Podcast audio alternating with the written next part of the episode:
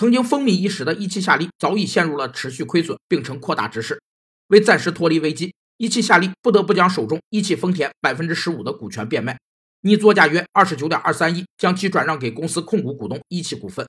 虽然一汽夏利可暂时脱离危机，但这也意味着公司已无主营业务。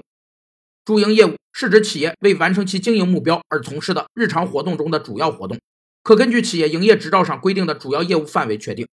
主营业务是企业的重要业务，是企业收入的主要来源，应重点加以核算。主营业务利润也称基本业务利润，是企业主营业务收入扣除主营业务成本、主营业务税金及附加后的利润，不包括其他业务利润、投资收益。营业外收支等因素。通常情况下，企业的主营业务利润应是其利润总额最主要的组成部分，其比重应是最高的。一汽夏利表示，公司获得资金后，持续经营能力将得到改善，未来将加速向新能源汽车转型。